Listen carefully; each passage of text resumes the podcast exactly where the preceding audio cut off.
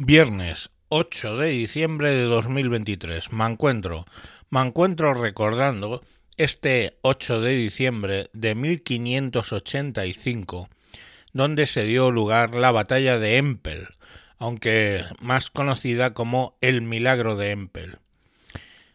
Esto sucedió durante la Guerra de los 80 años, donde un tercio español, el tercio viejo de Zamora, comandado por el maestro de campo Francisco Arias de Bobadilla, se enfrentó y derrotó en condiciones muy adversas, estamos hablando de una proporción de un español por cada 10 franceses holandeses, a eh, la flota de 300 barcos bajo el mando del almirante Felipe Hohenzollern-Neustein.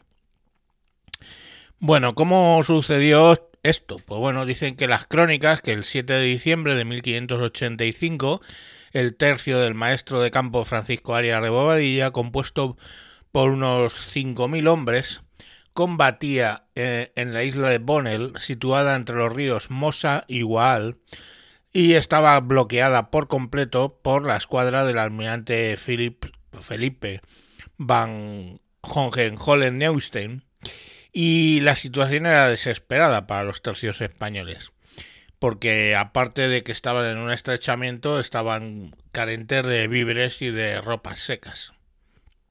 Entonces el jefe enemigo propuso una rendición honrosa, pero la respuesta española fue clara los infantes españoles prefieren la muerte a la deshonra. Ya hablaremos de la capitulación después de muertos. Ante tal respuesta, Hohenzollern Neustein recurrió a un método harto utilizado en ese conflicto, abrir los diques de los ríos para inundar el campamento enemigo. Pronto no quedó más tierra firme que el montecillo de Empel, donde se refugiaron todos los soldados del tercio. En este crítico momento, un soldado del tercio, cavando una trinchera, tropezó con un objeto de madera allí enterrado. Era una tabla flamenca de la imagen de la Virgen María. Anunciado el hallazgo, colocaron la imagen en un improvisado altar y el maestre Boadilla, considerando el hecho como una señal de protección divina, instó a sus soldados a luchar encomendándose a la Virgen Inmaculada. Dijo que este tesoro tan rico que descubrieron debajo de tierra fue un divino anuncio del bien eh, que por intercesión de la Virgen María esperaban eh, en su día más, más bendito, ¿no? en su hora final. Esa noche se desató un viento completamente inusual e intensamente frío que heló las aguas del río Mosa, los españoles marcharon sobre el hielo atacando por sorpresa a la escuadra enemiga al amanecer del día 8 de diciembre y obtuvieron una victoria tan completa que el almirante Hohenzollern-Neustein llegó a decir tal parece que Dios es español al obrar tan grande milagro. Aquel día, entre vítores y aclamaciones, la Inmaculada Concepción es proclamada patrona de los tercios de Flandes e Italia.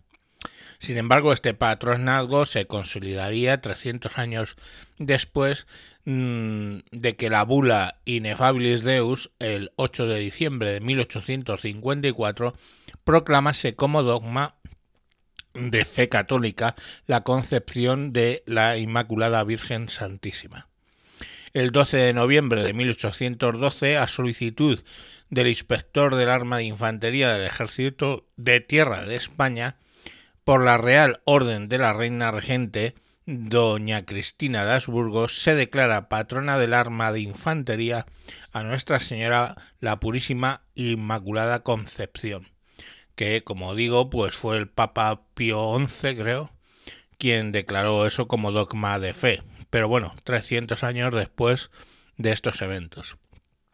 Eh, como digo, eh, estábamos hablando de aproximadamente unos 4.000 hombres españoles frente a 200 o 300 barcos y más de 40.000 soldados.